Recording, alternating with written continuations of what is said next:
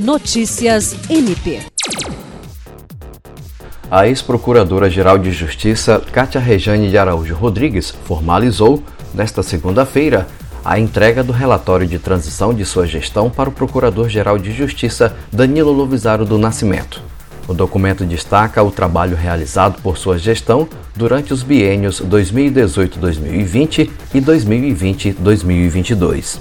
Também estiveram presentes no ato de entrega os procuradores gerais adjuntos para assuntos administrativos e institucionais, Rita de Cássia Nogueira, e para assuntos jurídicos, Celso Jerônimo de Souza, assim como os promotores de justiça Dayan Moreira Albuquerque, Francisco Maia Guedes e Almir Branco, e diretores.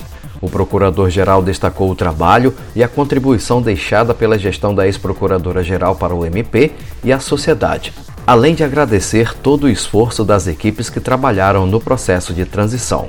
Jean Oliveira, para a Agência de Notícias do Ministério Público do Estado do Acre.